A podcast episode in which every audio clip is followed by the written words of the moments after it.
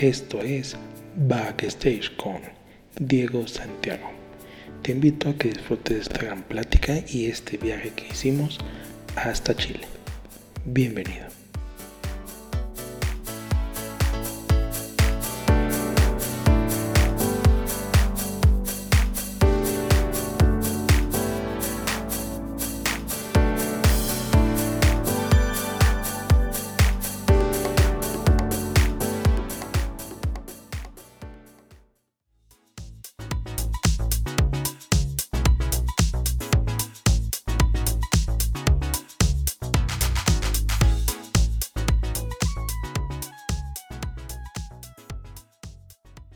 ¿Qué tal? Bienvenidos a todos a este episodio nuevo de Backstage.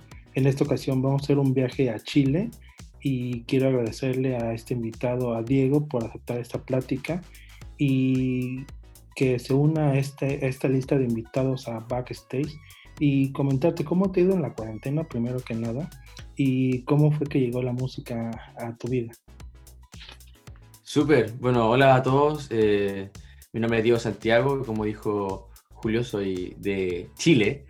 Y bueno, me ha ido bien, gracias a Dios. Eh, claro, siempre cuando uno está empezando, para mí la música es como un emprendimiento, ¿no? Toda la gente quizás vende cosas por Instagram y yo hago mi música y, trabajo en eso, entonces los primeros años nunca hay retornos, siempre es reinversión, reinversión, pero ha sido una, una etapa de mucho crecimiento, muy provechoso y estoy muy contento, me ha ido Claro, me gustaría que me fuera mejor, pero no me ha ido mal dentro de los parámetros que tenía yo establecidos. Ahora, ¿cómo llegó la música a mi vida? Mm, bueno, eso tiene hartas respuestas. Creo que la primera es que mi familia la puso en el camino. O sea, mi familia nadie es músico, ni nadie toca, ni nadie canta.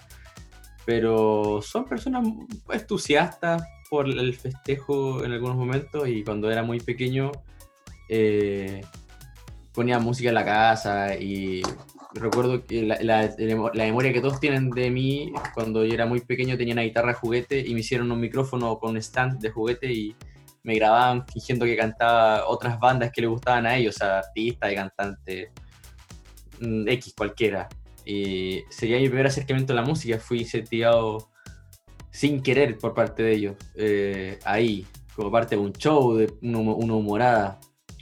Y después la música, como todo, nos acompaña de forma cotidiana a lo largo de nuestras vidas. Y se, se, puso más, más en serio en mi vida cuando empecé a tocar la guitarra. Yo me dio la cuestión, creo que la vi en la tele, no sé dónde vi que quería tocar un instrumento, quería, quería tocar. Y claro, no sé por qué me dio con que quería tocar el saxofón. Yo ya he visto uno, quería tocar uno porque contaba que era fantástico. Y, y mis papás como que dijeron, mmm, está como muy caro. Y sucedieron un par de cosas en paralelo a eso, que al final desencadenaron en que la guitarra era más barata y que me iba ayudar con mi motricidad fina, porque yo hasta el día de hoy, se supone que tocar la guitarra, según ellos, para yo poder mejorar mi, mi motricidad fina, no la he mejorado. Me, tengo una letra horrible, me cuesta usar las tijeras, soy torpe, no puedo servir un pedazo de torta así que se me caiga. así que eso no mejoró, pero ahí llegó la guitarra y con la guitarra llegó la música no, no podía tener una guitarra si no tocaba música y cuando tuve la guitarra en mis manos me dije, wow, tengo una guitarra y ahora qué voy a tocar porque yo no escucho mucha música que yo me haya fijado, bandas rockeras, lo más rockero que yo conocía en ese entonces, en la tele había visto los Jonas Brothers en Disney y había visto a, a Maná, que mi profesor de música le gustaba Maná en ese tiempo que fue un vecino y ya, no conocía más músicos Después tuve que empezar a buscar qué, qué bandas, qué gente toca la guitarra, qué música. Empecé a sacar canciones de, de estas canciones con las que empiezan algunos monos animados que me gustaban. Eh, y la primera banda de rock con la que me encontré y tuve un acercamiento a la guitarra más auténtico y real fue Panda. Panda, la banda de allá de la zona, eh, que está en ese tiempo en la tele mucho sonando este tema, que se me olvidó cómo se llama, Narcisista por excelencia. Y es como, wow, esta es una banda rockera de verdad. Y ahí podríamos decir que recién llegó la música a mi vida. Y me imagino que, que el, gracias al apoyo de tus papás, tomando en cuenta de que querían que estuvieras bien y que hicieras ese tipo de ejercicios, te, te guiaron más hacia, hacia la hacia la guitarra, pero ¿por qué, qué te llamó la atención, por ejemplo, del saxofón, el, ese instrumento? Te mentiría si supiera por qué lo vi, cuando, dónde lo vi, dije, ese es el mío, no tengo idea. Puede haber una inclinación, creo que hay un episodio de un sitcom estadounidense, Drake y George, que había un personaje que usó el saxofón entre miles de episodios y creo que puede ser que lo haya visto ahí pero te mentiría si te dijera, no, sabes que yo lo escuché en esta serie. Los Simpsons, igual en la aparición del saxofón popular, eh, Lisa tocaba, ¿cierto? Eh, creo que podría ser un indicio, pero de ahí a decirte como, no, sabes que yo lo vi en esta persona y por eso me gustó, no, no, estaré mintiendo. ¿Y en algún momento tuviste ese contacto con el saxofón? ¿O nada más fue verlo, pero ya te, decantaste por, el, por la guitarra? Mm, lo vi en internet, nunca he conocido a nadie, nunca he tocado un saxofón con mis manos. Nunca lo he sentido, nunca he tocado las teclas. Creo que nunca he visto uno de cerca. Bueno, tuve unos amigos que tienen de reggae y un saxofonista muy bueno y lo vi en vivo tocar. Nunca le pedí poder tocarlo, manosearlo, nunca pude. No, no, me atreví, porque creo que un instrumento igual delicado, eh, no es como una guitarra que no la maneja, entonces tiene un temor cuando la gente no sabe tocar tu instrumento. Y ahora tengo el, mi vecino del, del frente de mi casa, tengo un vecino frente a mi casa que toca saxofón ocasionalmente, de repente lo escucho una vez al año que suena hasta acá. Pero nunca más tuve, nunca tuve la oportunidad de verlo, tocarlo, nunca. Más. Y por ejemplo, ahorita que me estabas hablando de la guitarra, hemos visto, he visto en, tu, en tus redes sociales que te gusta la guitarra, que tienes muchos pedales. ¿Y cómo fue ese, cómo ha sido ese contacto ya de, de lleno con la guitarra? O sea, me imagino que tuviste que tomar clases y todo eso, pero ya cuando tengas tu, tu guitarra, tu amplificador, tus pedales, ¿cómo fue ese momento?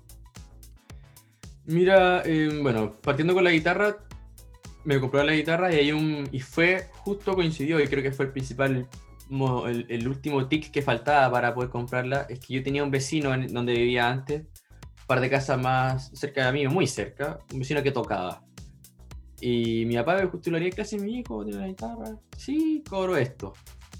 Y me hizo mi vecino, que tampoco era profesor, y tuvo mucha paciencia conmigo. Yo no era un gallo tampoco rebelde ni nada, pero es una paciencia que yo reconozco que he tratado de, de, tener con chicos que están aprendiendo y me cuesta porque uno es un poco ansioso o es difícil enseñar algo que para ti es tan sencillo. A mí me gusta mucho enseñar, me gusta, hago clases particulares de matemática, de física, eh, me gusta ayudar a la gente a entender cosas complicadas, pero es muy difícil enseñar algo que para ti es sencillo. Tú te preguntas cómo.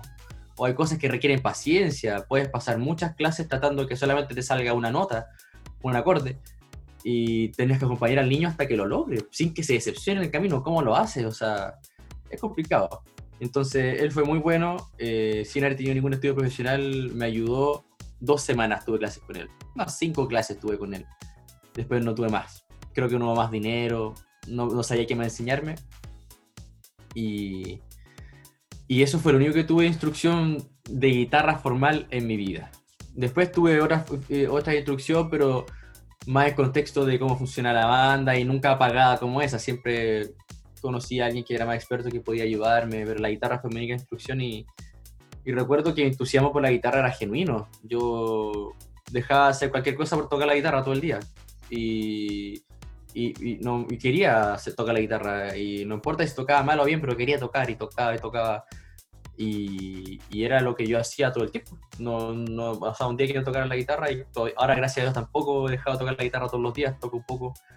Eh, ese fue mi acercamiento más cerca, mi, mi primer acercamiento. Ya después los instrumentos y cosas, siempre hubo apoyo monetario de mis papás.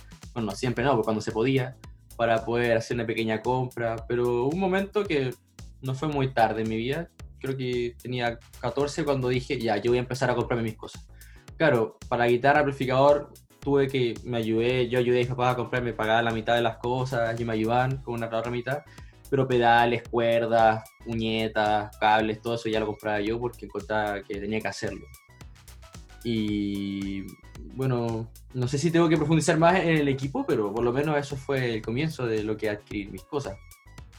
Qué, interesante que, digo, que, que, tú mismo puedas irte este, comprando, adquiriendo esos, esos, esos instrumentos, esos accesorios y que te ayuda para, para sentirte ahora sí que a gusto con lo que tienes, porque estás comprando algo que tú, que tú deseas y que le inviertes y que, y como dijiste al principio, la música esto es, al principio es una inversión, pero ya después viene, viene la, ahora sí que se puede decir la ganancia, el retorno de, de, lo que es el, el, agradecimiento del público por la música que haces.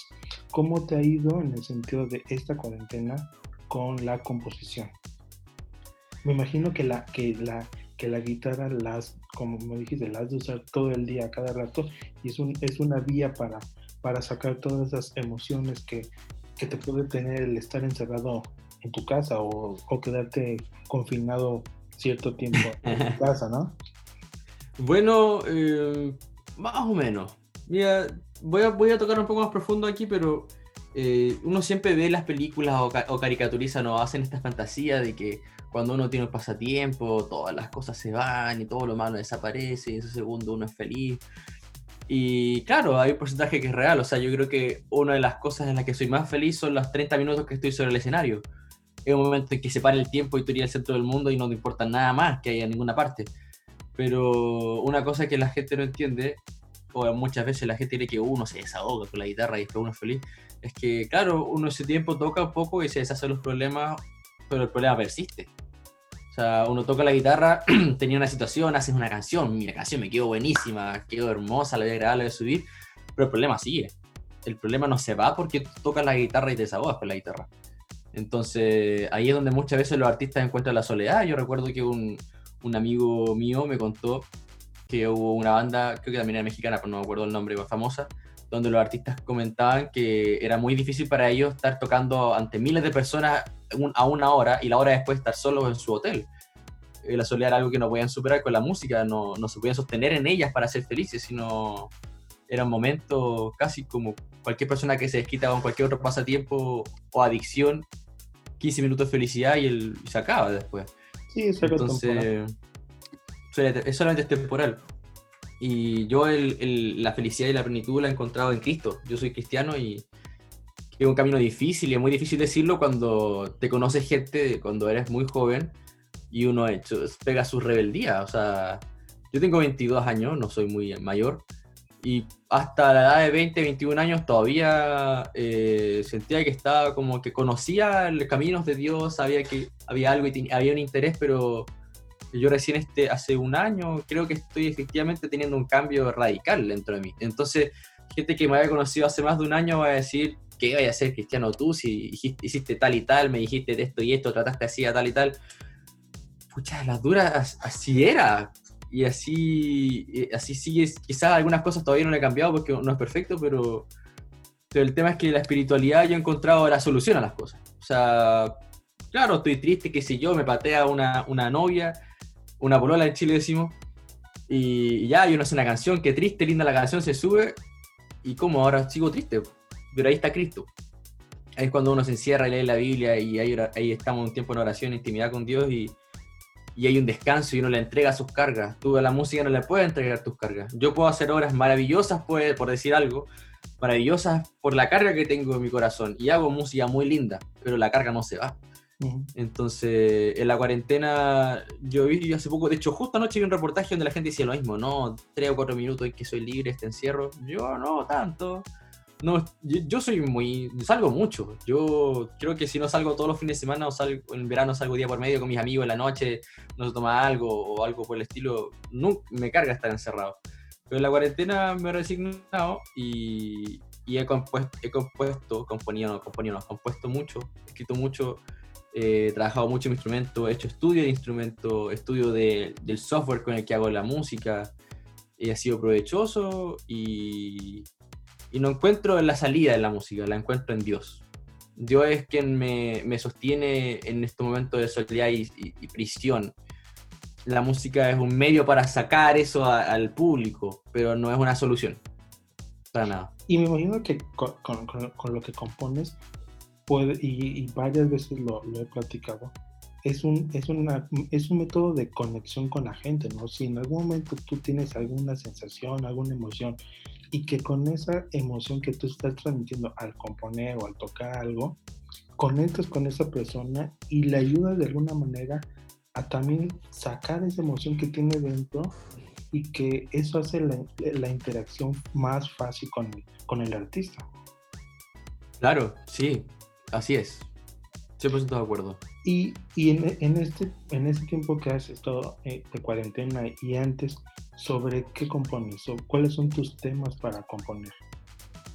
Mm, bueno, hablando en términos más generales, yo siempre compongo sobre cosas que, que no puedo decir solamente con las palabras. Otro ejemplo puede ser. Eh, no, otro ejemplo no es. Pero un ejemplo lo contrario sería, por ejemplo, no sé si tú supiste que en Chile hubo un estallido social en octubre, eh, hubo rebelión de parte de los ciudadanos por desconformidad con varias cosas del sistema chileno en uh muchos sentidos. Y yo participé de algunos eh, festivales o, o, gente que tocaba en esa instancia y presentando mi música. Me invitaron y yo, claro, iba porque uno cuando un músico te invitan a tocar y toca, o sea, gratis o te paguen, tú vas porque te gusta. Y y mi amigo me dijo, Ingeniería Espallado, que es un músico aquí de la región, eh, debería hacer un tema con el estallido social. Porque, claro, yo entregué mi postura respecto al estallido, que apoyando el movimiento ciudadano, que a todo esto es difícil hacerlo, hay que comunicarse muy bien porque me cuesta mucho a mí apoyar el odio que se genera en la población. Como cristiano yo no, no, me, no me interesa un discurso de odio, sino un discurso de amor.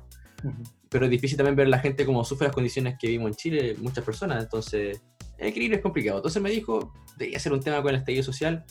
Yo lo intenté, pero es tan fácil ir a Instagram, subir un video diciendo, opino esto, esto, esto, qué terrible esto, qué bueno esto, qué malo esto. Y yo no, no, no, veía la necesidad, mi alma no me decía, toca una canción con eso, porque yo lo puedo expresar, lo puedo decir sin ningún temor. ¿Qué es más complicado? Que es una situación más recurrente, cuando tengo discordias con con, las, con, algunas personas, alguna pelea o un término de una amistad o relación. Y es muy incómodo hablarles para decirles, siento por ti esto, esto, esto, me gustaría hablar contigo de nuevo, no quiero verte más. Uno no llama a la gente con la que deja una relación, sea amistad o de otro tipo, para poder decirle lo que uno piensa. Uno cree, no, ya pasó mucho tiempo, ¿para qué lo voy a llamar? Qué incómodo, no tiene ningún sentido. Seguramente esa persona ya se olvidó del problema, yo no me he olvidado, el problema es mío en esa ocasión es cuando más recurrente para mí escribir algo. Es como, hay un, igual hay una especie de morbo en, en escribir algo y que esa persona lo escuche y sienta, oh, ¿será para mí la canción? Es una sensación fascinante. Pero claro, así, así es. Ese es, es como que, el motivo general. Y es que te pones en, en, te pones en una en un predicamento, si se puede decir, en el sentido, lo que tú piensas o lo que tú crees religiosamente con lo que la sociedad está queriendo que toda la gente piense.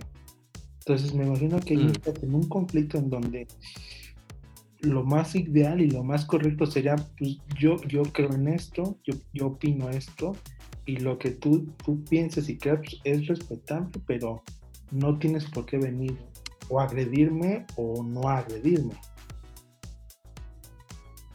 Claro, Claro, bueno, y para, para gustos colores, o sea, si uno hace una letra, qué sé yo, muy fascista, conservadora, va a haber alguien que le va a gustar.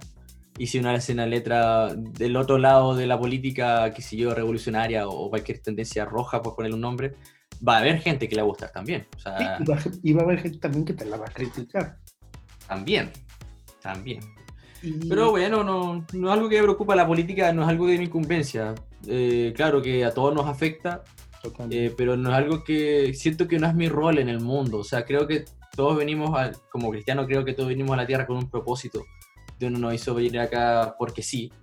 Pero también con ese propósito siento que mi propósito no es ayudar o, o involucrarme en las injusticias sociales. De hecho, Jesús cuando vino a la tierra tampoco lo hizo. Cuando, los, cuando, la, gente, cuando, cuando la gente esperaba al Mesías, cuando los judíos esperaban al Mesías, esperaban a alguien que los salvara del yugo de los romanos, de la esclavitud, de todas esas cosas Jesús vino 33 años y no arregló eso, porque su rol no era ese.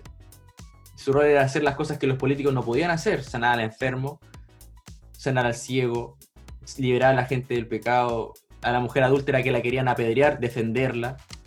Y es curioso porque la institución, eh, bueno, católica, no sé si categorizar la evangélica también, pero la institución católica está categorizada como muy machista y culpamos al catolicismo muchas veces de, de que es machista, que sí, bla, bla, bla pero Jesús, que se supone que ella es el centro de esta institución, eh, fue el primero en defender a la mujer cuando todos la querían apedrear por ser adúltera. O sea, él era lo menos machista que había.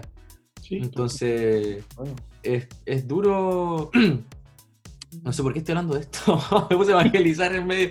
Pero la cosa es que, claro, a mí la política no, no es tanto un tema. No creo que sea mi rol, no porque sea indiferente, porque todo nos afecta, pero creo que yo no soy quien viene a darme ese mensaje y solucionar esos problemas. Creo que mi rol es otro. No sé, sé, que ese no es. Totalmente de acuerdo. Y mira, como este espacio es para que te escuche también te conoce como persona, te conoce como ser humano, también te debe de conocer como cantante. Entonces no sé si podamos escuchar una de tus canciones para empezar y que la gente se vaya este, empapando de tu música para que vaya corriendo a tus redes sociales, para que vaya a seguirte, para que vaya a escuchar tu música que ya la tienes disponible en tus redes sociales y que queremos escucharte. Buenísimo, buenísimo. Muchas gracias por, por el escucho un poco de profundidad a la eh, canción. Eh, se llama Como antes. Fue el primer single. Fue el primer single que tuve eh, y lo escribí, claro, un día me encontré con una ex que no veía hace mucho tiempo. Y yo dije, ¿por qué me encuentro justo con ella hoy? Y vendría a ser la primera aplicación de, estas ganas de que escuche esto como de ¿por qué me buscas? ¿Por qué siempre las cosas son como antes? Y me gusta mucho esta canción porque ahora mismo estoy teniendo un, un, bloqueo creativo donde estoy persiguiendo un estilo y hablando con alguien, justo una amiga de México, eh, me dijo, pero fíjate que tu primera canción es muy parecida a lo que quieres hacer, como que en el camino me perdí. Y, ahora quiero volver a ese estilo y me está costando. Entonces, qué bueno tocar esta canción para comenzar. Se llama Como Antes y como dijiste tú, está en todas las plataformas de streaming online, principalmente Spotify, que es la que estoy potenciando. Sal de mi mente ya, dame un poco más de tiempo para ver si esta vez ya te puedo olvidar. Donde quiera que vas es donde estoy yo y no sé dónde está. No sé cuál de los dos dejará de buscar lo que no encuentra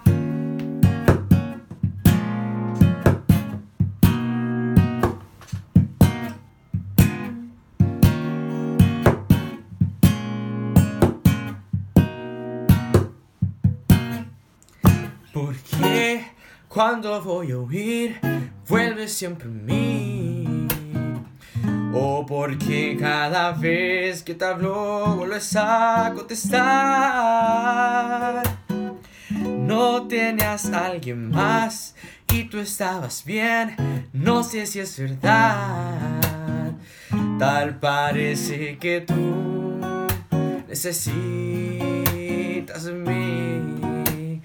Tanto como antes, como antes, siempre como antes. Si me buscas, salgo en un instante. No te aguantes, soy insuplantable. Ya abusaste cuando lo hacías antes, como antes, siempre como antes. Si me buscas, salgo en un instante. No te aguantes, soy insuplantable ya abusaste como lo hacías antes,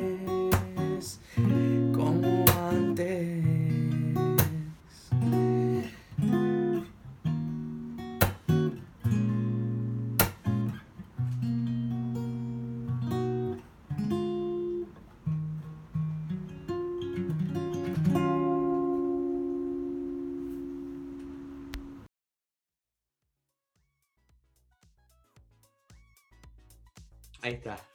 Muy, muy, muy interesante. Debo de confesarte que, que a mí me, gusta este tipo de, de, música en el sentido de que la, la escuchas, la escucho más bien, con la voz y con la guitarra solamente.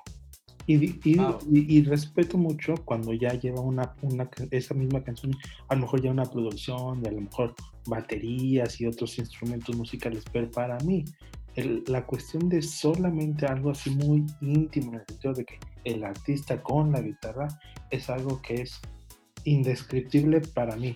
Pero cuéntanos cómo es para ti, qué prefieres tú, algo así acústico o algo ya más producido.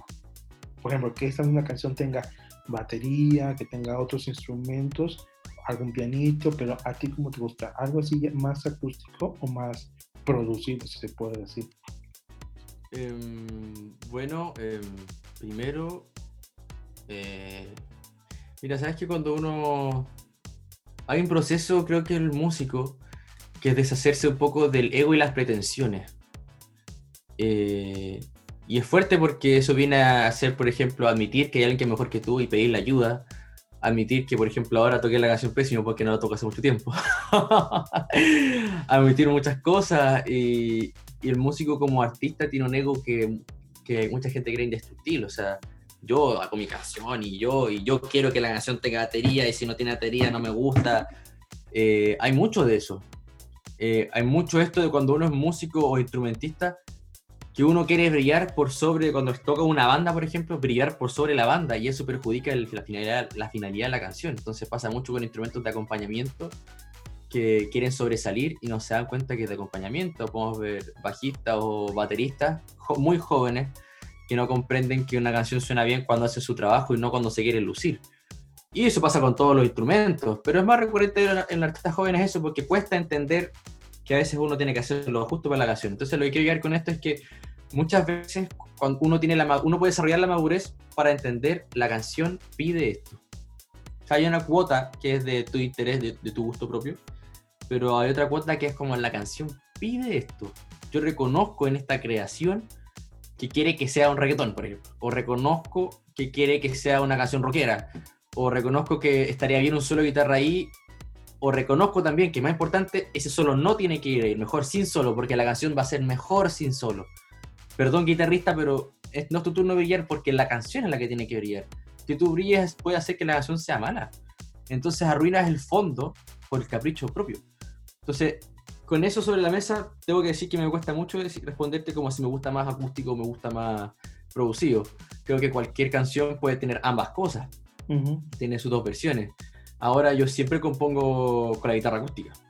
Parto componiendo ahí y después voy al programa eh, por lo general termino haciendo algo producido porque ahí me gusta mucho el estilo que yo persigo, que la gente cuando puede escuchar las canciones de versión producida es el RB, el RB moderno, me gusta el neo soul, que me ha costado un poco implementar eso, esta canción es la que más tiene, em, y, me gusta la, música latina urbana, creo que me, me, gusta mucho y me gusta de repente componer, no sé si está medular de parte mía, pero me gusta como acercarme a ese estilo.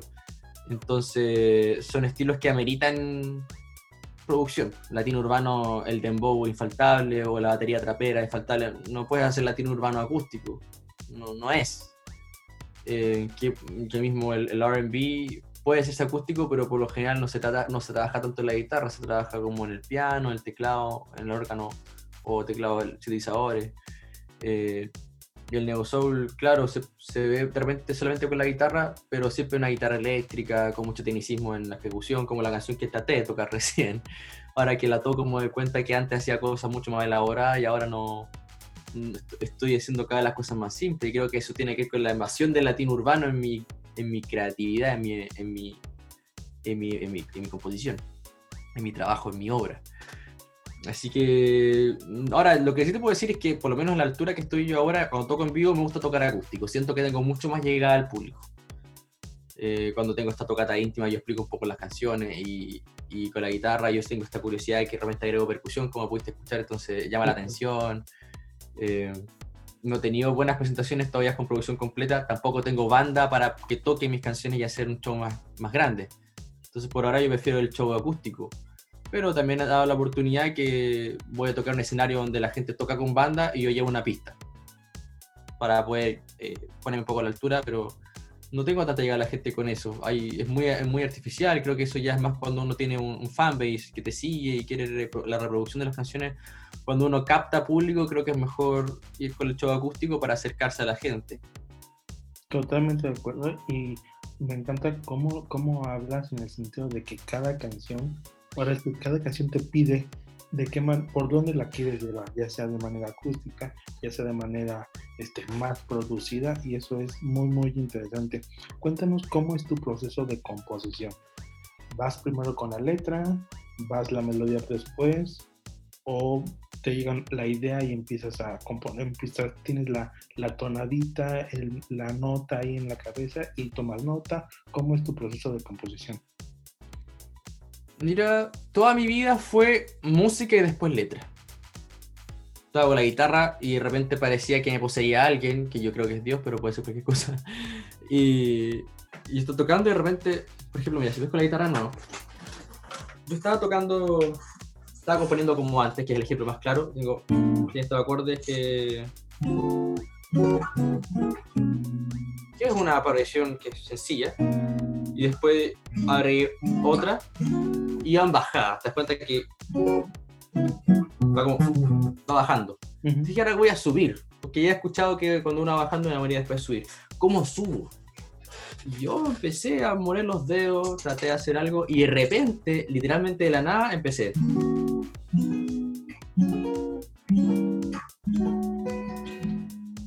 Claro, este vocabulario que yo conozco, pero lo hilé y cuando terminé dije, yo hice eso. O sea, la música llegó sola y salió y después dije, ya tengo esta nota. Me gustaría dar un poco de tensión. Y resuelvo. Vuelvo al inicio. Y cuando terminé dije, guau, yo, yo hice eso. Yo nunca pensé que ser una canción que tuviese algo tan bacán puesto en la guitarra. Entonces, en ese momento eh, fue música primero. Primero música y después la letra. Ahora me pasa mucho que estoy en la noche y se me ocurre la idea completa sola. Ya no se me ocurre la música primero. Primero viene la letra con música y todo. Estoy, qué sé yo, escuchando la canción y de repente se me ocurre. Oh, y ya empiezo a notar y anoto la letra y a veces termino la canción, la letra enseguida y la música la hago en otro momento. Ya, y bueno, cuando uno escribe la letra yo ya tengo los acordes más o menos en la cabeza, entonces veo la guitarra y lo, lo aterrizo, lo, lo hago concreto y después voy al programa y veo qué le pongo. Pero sé que últimamente ha sido mucho letra y después música, pero en la práctica, porque en la práctica como de concretar la idea. Porque cuando llegue a mi cabeza creo que llega completa.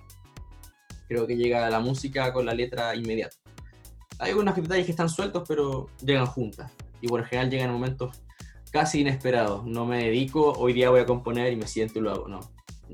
Por lo general, de hecho, esta idea se me ocurrió, venía a la universidad, almorcé, tenía que salir en 10 minutos a, a tomar locomoción. Y esos 10 minutos to- toqué la guitarra un poco y me salió.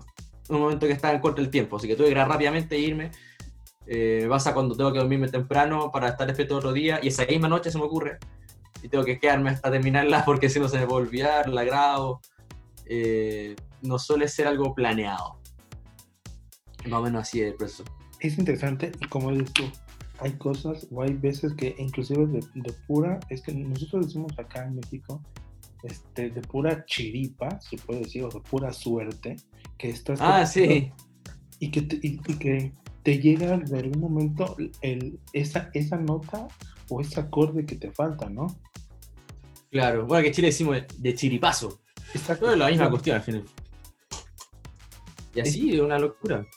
Totalmente de acuerdo. ¿Y, tienes algún algún tiempo en el sentido de que compones solo en la noche o tú vas día, haciendo tu día a día y de repente te llega la inspiración y empiezas?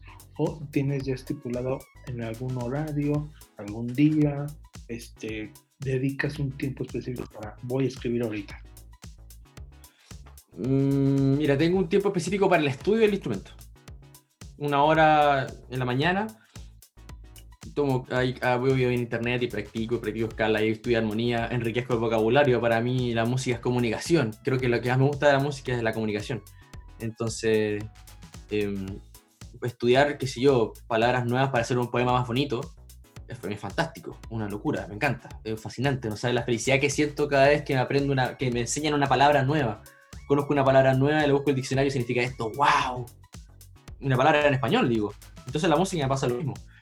Em, entonces, eh, eso, eso viene del estudio. Ahora la composición a cualquier hora del día me sucede. Con frecuencia en la noche. No lo tengo estipulado, pero con frecuencia en la noche, qué sé yo, un, dos, una de la mañana, te acuerdas de la persona, digo qué estar haciendo, te da pena pescar la guitarra, ¡guau! Sale algo. Eh, porque la noche ya sacaba las, las preocupaciones del día, las actividades ya acabaron, y todo eso que te distraía de lo que tú sientes en el fondo ya no está. Entonces te encuentras tú solo con el sentimiento que tienes atrapado en el corazón. Y ahí es cuando se encuentra con la música. Pero no es algo que yo tenga planeado. Pero sí tengo que reconocer que mientras más tarde en la noche, las canciones mejor me salen. sí. Es que, bueno, por lo que he platicado con varios, a muchos se les da más el componer en la noche. O sea, de los, a los que les he preguntado, muchos se les da ese, como que la noche es un, como que el tiempo perfecto, si se puede decir, como para que al artista le surja esa idea que quiere transmitir. Y, pues, sale, sale, al camino, todas las obligaciones del día ya no están. Exacto, ya te, te desconectas de todas tus actividades y estás ahí tú solo y dices, solita llega la inspiración. Así es. No sé si podamos escuchar algo más de tu música. Digo, ya yo, yo quedé fascinado con como antes en esa versión acústica. Digo, ¿podemos escuchar alguna otra canción tuya? Claro, claro. Eh, vamos a tocar entonces mi. No sé si tocar el último o el, o el segundo. Tengo tres ahora arriba, pero creo que voy a ir por el segundo. Que es una canción que igual tuvo harto alcance. A mí me pasa algo muy loco con las canciones que a veces me persiguen. O realmente se, la, la, cíclica como que se produce. Eh, que, por ejemplo, sucede que yo escribí esta canción. Se llama Ahí. Y la escribí pensando en una pinche que tuve, una, una niña con la que estuve saliendo muy poco tiempo, nadie que yo en su momento consideré importante. Eh, se terminó el tema, todo normal, y, y después yo empecé a ver en su Instagram que subía cosas como, no, el amor aquí, o la gente que te decepciona. Puro, aquí decimos en Chile, puros palos, puro, pura llamada de atención. Y yo decía, esta galla, esta mina, ¿qué, ¿qué, onda? ¿Por qué hace estas cosas? Y, decidí como hacer una contestación con esta, con esta canción. Y ha pasado los meses y al final se dio vuelta la tortilla, ahora yo la echo de menos. no tan seriamente, pero claro, después como que sucedió un, periodo en mi vida que, que, me empecé a preocupar mucho de música, que esa, parte muy importante. Y ojalá podamos comentarla pero si no, no importa. Y me preocupé tanto de muchas cosas, entre esos de mi término, que ni siquiera me di cuenta que había terminado. Como que ya, fue un trámite, yo después tenía que seguir con lo que estaba haciendo. Pasó ese tiempo, se relajó, todas las cosas cayeron en su lugar y me acordé, ah, ¿verdad que yo estaba con alguien? ¿Qué ha sucedido? Y aquí estamos. Entonces, la, como que yo hago música y después se me devuelve, es como un balazo que vuelve, como duplicado. Eh, o, o realmente las situaciones se repiten, como que, por ejemplo, como antes me sigue sucediendo que me encuentro con gente que no necesariamente puede ser pareja Digo, ¿por qué no me encuentro contigo? ¿Por qué no puedo avanzar? ¿Por qué volviste a aparecer? Es, es duro. Entonces, este se llama Ahí.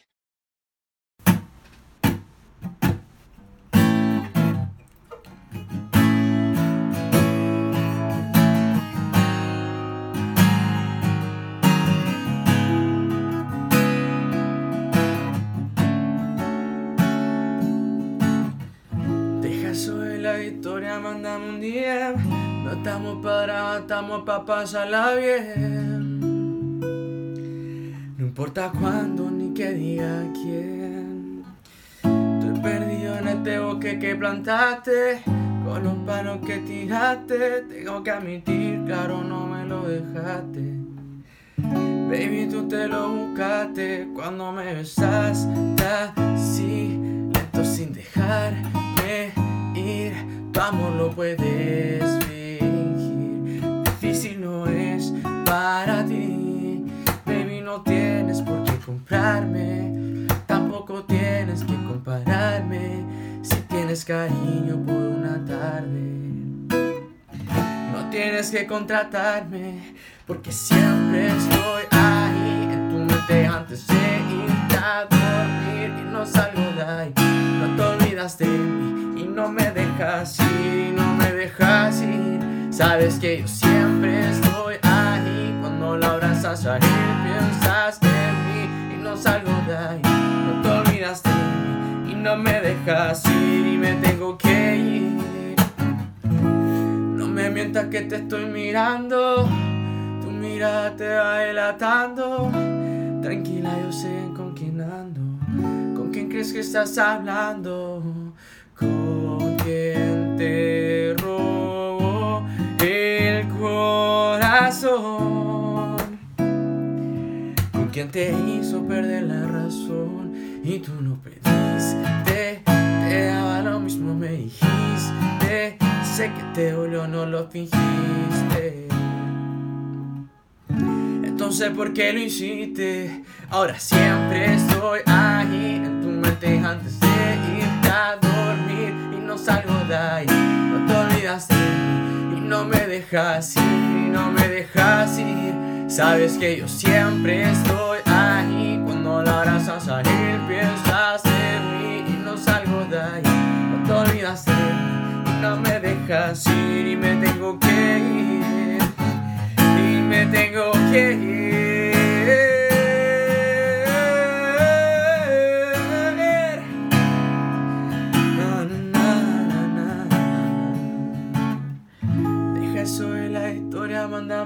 No estamos para nada, estamos para pasarla bien. No importa cuándo ni qué día quiera.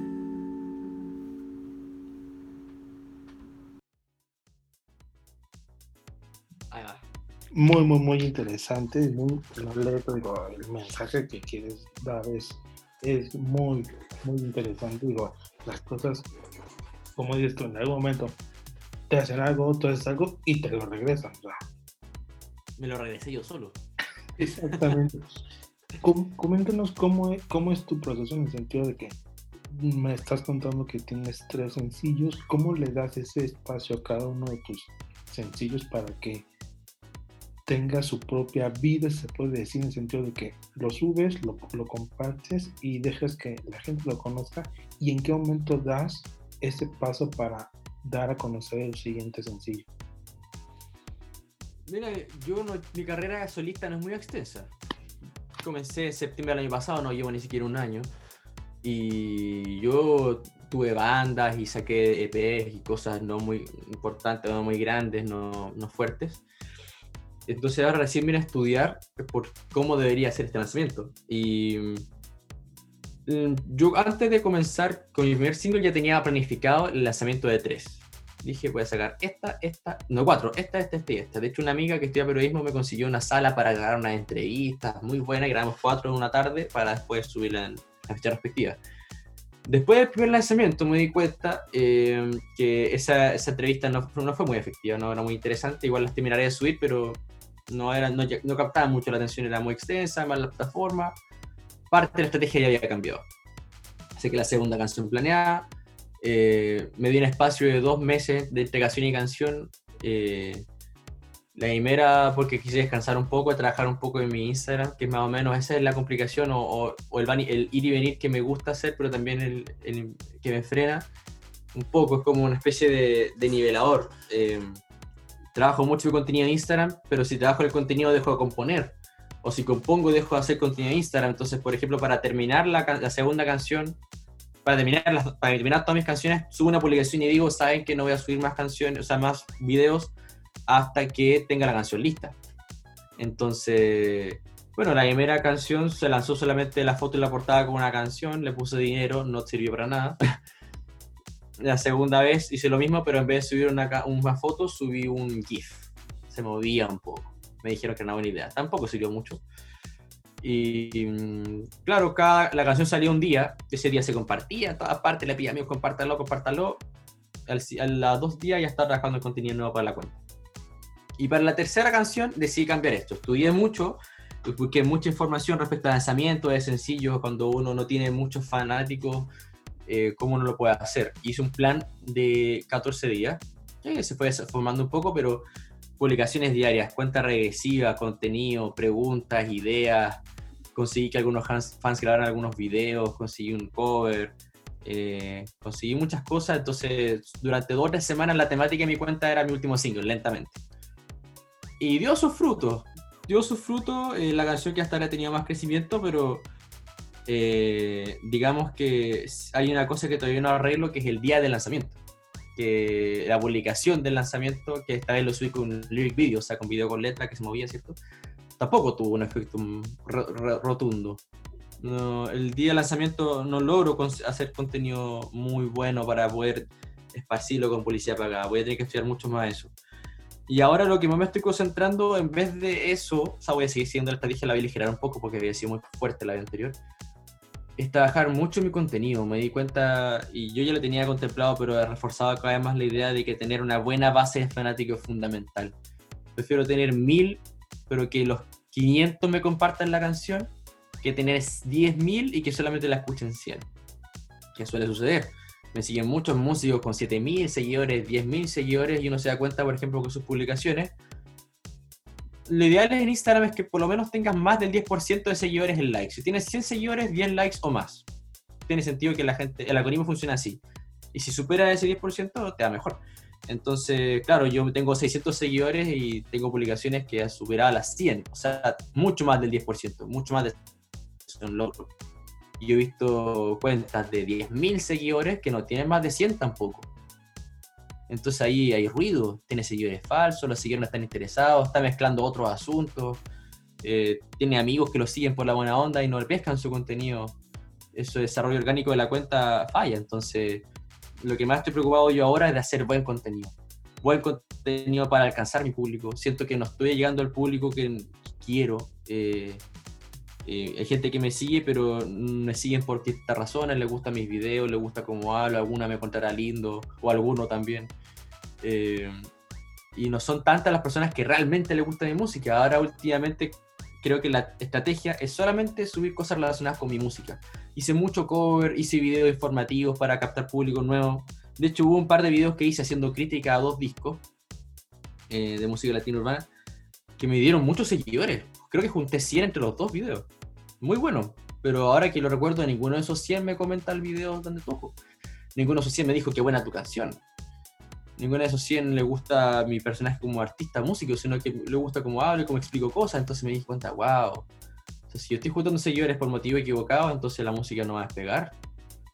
Así que, por lo menos mi estrategia ahora para el cuarto 5 eh, va a ser juntar más seguidores y seguidores que les guste mi música porque el fanático o el seguidor que se conecta contigo, por ejemplo, cada vez que yo saludo, cada vez que alguien me sigue, le mando un video diciéndole, muchas gracias por seguirme y todo. Y a veces, solamente por mandarle ese video, me comparten en su historia. Vayan a seguir a Diego, es muy buena onda. O sea, y, esa, y esa compartida te puede llevar a otro seguidor. Entonces, eh, el fanático o el seguidor que es comprometido y que se siente una deuda emocional contigo porque ha sido muy agradable con él, o la música que le ha entregado es muy linda, eh, hace la pega por ti. Tú no tienes que andar pagando tanta publicidad o haciendo tantas tocatas o teniendo millones de seguidores para tener dinero, por decir una tontera, sino que 100 seguidores fieles son mejor que mil infieles. Y es que tienes toda la razón en el sentido de que de nada, de, nada nos sirve en el sentido de tener tantos seguidores si no, no nos atienden, no, no le dan el compartir a, eso que estamos haciendo. Y como dices tú, más vale tener 100 seguidores y que los 100 estén compartiendo, compartiendo, compartiendo y que sabes que ellos van a estar ahí apoyándote y que lo que tú les, les des, todo el contenido que tú les generes, la música que tú hagas, la van a compartir porque sabes que esos 100 de alguna manera van a replicar en otras personas por lo que tú haces. y, ese, y, es, y, es, y es interesante eso, que dices, de saber cómo, o sea, ya, ya viste con el primer single, cómo le diste, qué, hiciste bien y qué hiciste mal. Entonces, para el segundo, eh, irlo modificando y, y, eso es lo, lo, más interesante. Sí, y, creo, y hay, un, hay como un doble filo en eso, o sea, si uno no es constante con una estrategia, nunca terminas de probarla. Pero si te enamoras de una estrategia que no está dando resultados también, entonces encontrar el equilibrio entre qué modificar. y hay resultados diferentes cuando uno tiene más seguidores, por ejemplo, si, seguramente para la siguiente canción tenga 100 seguidores más o 200 seguidores más. Y puede ser que en vez de que la estrategia haya sido buena cambiarla, tuve 100 seguidores que eran mejores que los otros. Entonces hay tantos factores, la cuarentena, uh. Bueno, a todo esto también mi estrategia de lanzamiento se dio desarmada por la cuarentena porque eh, mi estrategia de lanzamiento culminaba con una canción que era reggaetón yo todavía la tengo guardada y que mucha gente la ha escuchado en vivo y le gusta mucho, pero quiero sacarla cuando la pandemia por coronavirus se acabe para que la gente pueda celebrar con la canción. Entonces tuve que modificar la estrategia de lanzamiento y componer más y ver qué otras canciones podía sacar. Perfecto. Algo me estabas comentando antes de tu canción de ahí, que me ibas a comentar algo de, la música. Sí, de, la, de, mi, de, mi, historia, como una parte de mi historia creo que dije, ¿no? Sí, algo así. Ah, bueno. Eh, bueno, lo que sucede es que yo no me di cuenta que quería dedicarme seriamente a la música. O sea, siempre, yo desde que era chico y tuve mi guitarra en mi mano, siempre supe que la guitarra iba a estar al lado mío. No sabía qué iba a hacer, no sabía qué iba a trabajar, no sabía qué iba a hacer con mi vida, pero sabía que la guitarra iba a estar al lado mío, conmigo. Y, y la cosa es que el año pasado yo estudié ingeniería civil industrial aquí en la Universidad de la región y, y la cosa es que hice una práctica profesional, pues, fui a trabajar como practicando, ¿cierto? Y no me gustó. Dije, me rehuso yo si tengo que vivir así. Fue un lugar que era un poco lejos de mi ciudad, tenía que viajar todos los días temprano.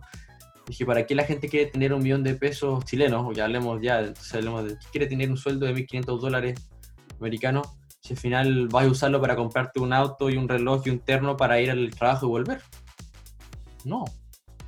A mí siempre me vendieron la idea, mis papás me convencieron de que si yo tuviera una carrera como esta, eh, yo podía después tener dinero para comprar amplificadores, guitarras, pero ¿para qué? Si yo estar todo el día en el trabajo y la noche llegar cansado para ocuparlo. Entonces ahí tuve una crisis existencial vocacional profunda y terrible.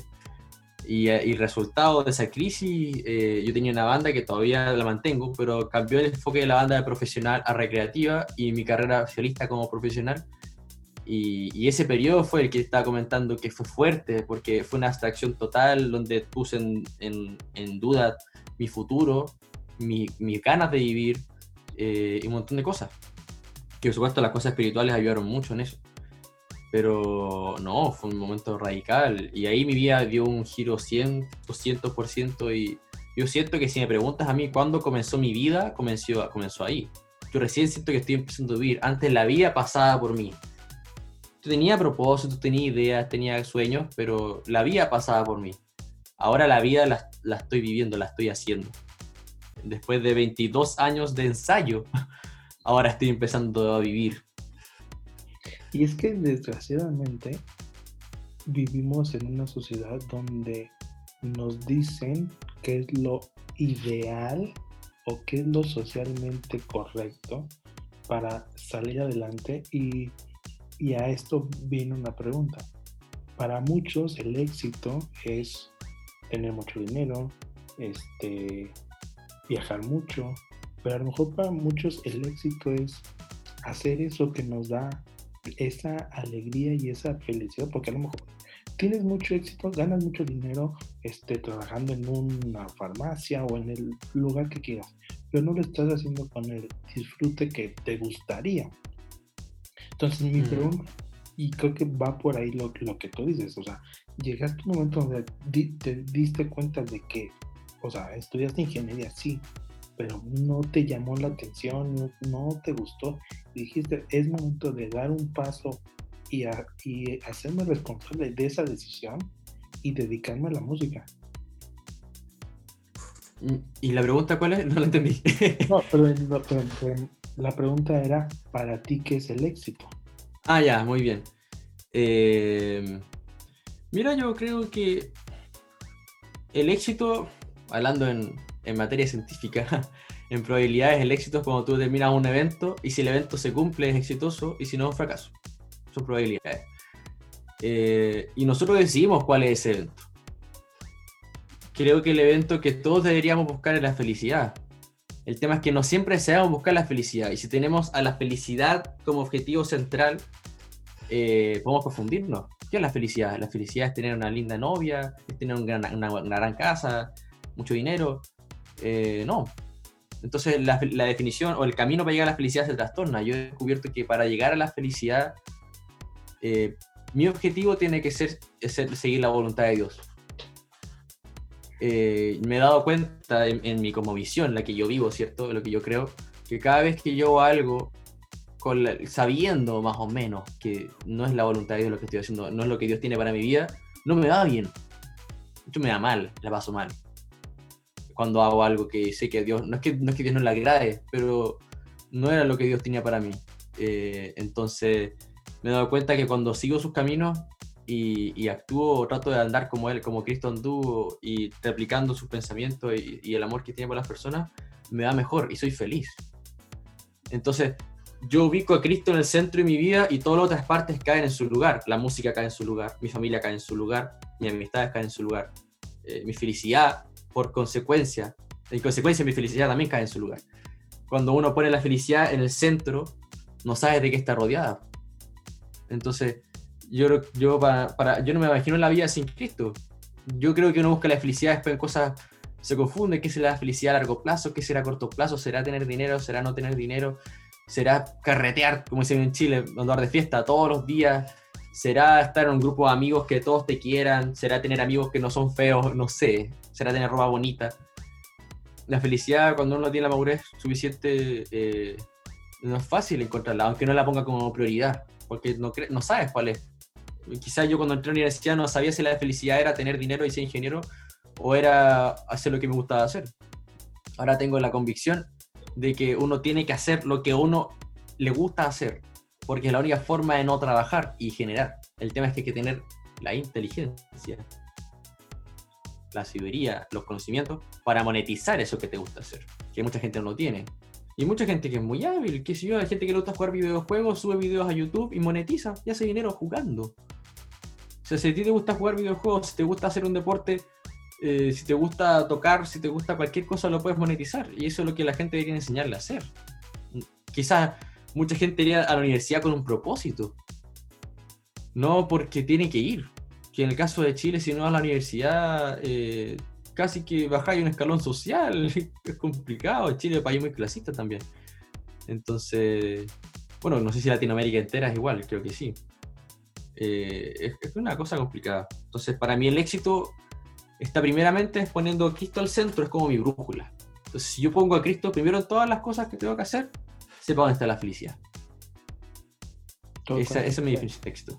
Totalmente de acuerdo y, y coincido contigo en el sentido de que hay que hacer lo que más nos llena de felicidad y hay que saber monetizarlo en el sentido de que no querramos que de un día para otro vengan los millones, no va, va, a costar, va a costar su, su, trabajo, su labor, pero hay que saberlo monetizar de, de, alguna manera para que esa felicidad sea complementaria.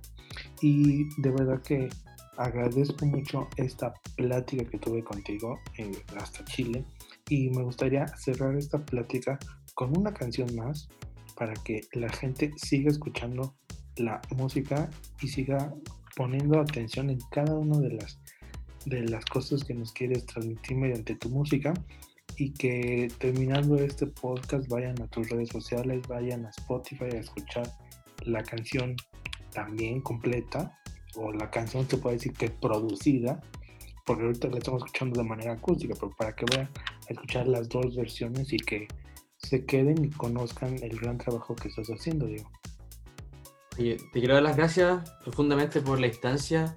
Eh, me lo pasé muy bien. Siento que hablé mucho, pero no es algo que me complique y, y nada, un gusto va a conversar, las preguntas muy buenas, eh, lo, lo, pasé muy bien.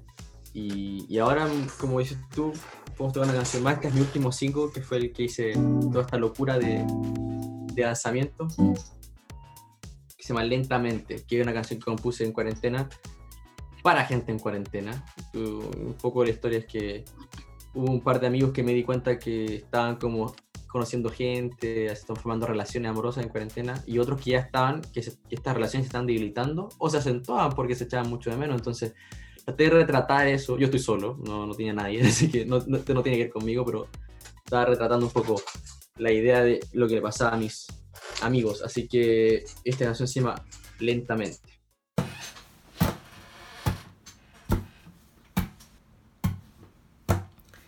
Llevo unos días encerrado y pensando cómo estarás. Si a la vuelta de este encierro tú no escucharás, o si darás media vuelta y te marcharás. Y no quiero que se acaben estos días esta realidad.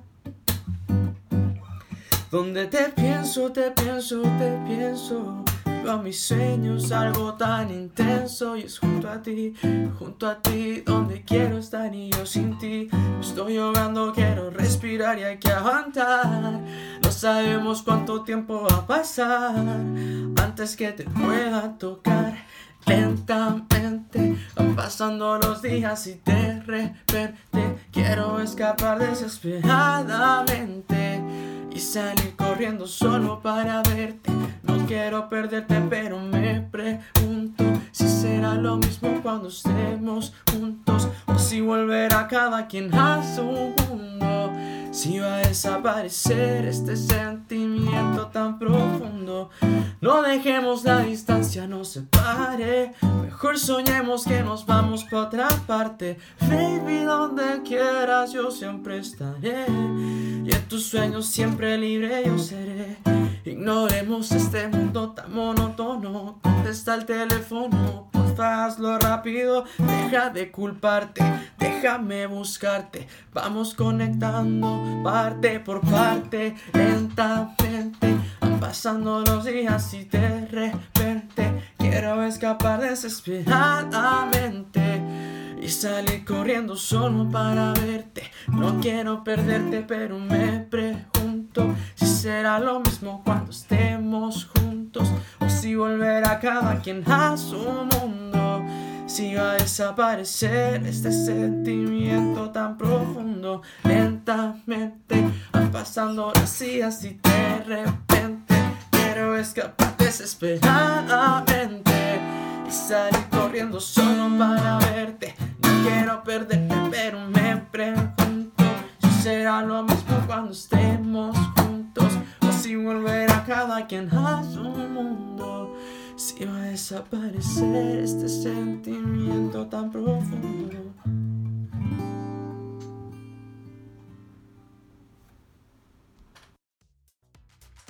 Vaya manera de, de cerrar esta plática, esta conversación con una canción que tiene mucho que ver más en esta cuarentena, en donde todo está pasando muy lentamente y donde tenemos que valorar lo que tenemos, tenemos que apreciar lo que tenemos y sacarle de alguna manera, darle vuelta a esto para que no, no, entremos en alguna depresión, en alguna ansiedad y busquemos la manera de distraernos y de que este, este tiempo en casa, en confinados, nos sirva para ser unas mejores personas el día de mañana que todo esto ya acabe. Así es. Bueno, esta canción no ayuda en nada a distraerse. Yo creo que uno sufre más con la canción, pero bueno, fue la forma en que yo quise como expresarme. Diego, muchas gracias por esta plática, gracias por aceptar esta invitación y pues las, las, la página, las redes sociales de Backstage van a estar este, apoyándote, van a estar, va a estar compartiendo lo que hagas y Muchas estaremos, estaremos a pendientes de que cuando se haga el nuevo sencillo que tengas en mente, lentamente, mente, este, lo comportamos y que más gente sepa lo que haces, lo que haces como cantante, como músico. Y hace rato decías que hablaste mucho. Yo te puedo decir que este espacio es para ustedes, para los artistas, para que se den a conocer, para que la gente está tal y como son, transparentes, así como son, y que conozcan la realidad del artista y que a la par de eso conozcan también su música. Muchas gracias entonces por el espacio, porque lo disfruté completamente. Diego, muchas gracias por esta plática y pues seguimos en contacto y estaremos al pendiente de lo que sigas haciendo porque la verdad es buena música. Digo, en estos, en estos tiempos de cuarentena hemos visto y hemos escuchado gran música de diferentes países de Latinoamérica y podemos demostrar que no necesariamente tienes que tener el apoyo de alguna empresa multinacional para hacer música, sino el artista independiente también tiene la manera de dar y generar música de calidad. Muchas gracias, muchas gracias por todas las cosas bonitas y, y por el espacio y por valorar mi música también. Te agradezco y te agradezco mucho el espacio igual que nos da a todos. No, gracias a ti y pues gracias a todos por escuchar este podcast y pues al final de este podcast dejaré las redes sociales de Diego para que lo sigan, lo consulten y cualquier cosa que tengan dudas de él, las puertas abiertas de sus redes sociales van a estar para que platiquen con él y conversen con él. Y yo contesto todos los mensajes, así que sin miedo. Tengo, tengo la certeza de que sí contesto los mensajes y, y manda ese, esos videos que dicen.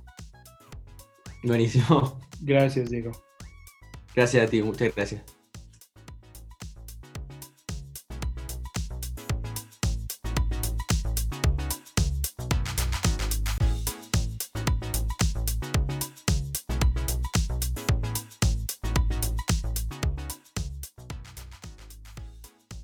Muchas gracias por escuchar este episodio y a continuación te dejo las redes sociales de nuestro invitado Diego Santiago.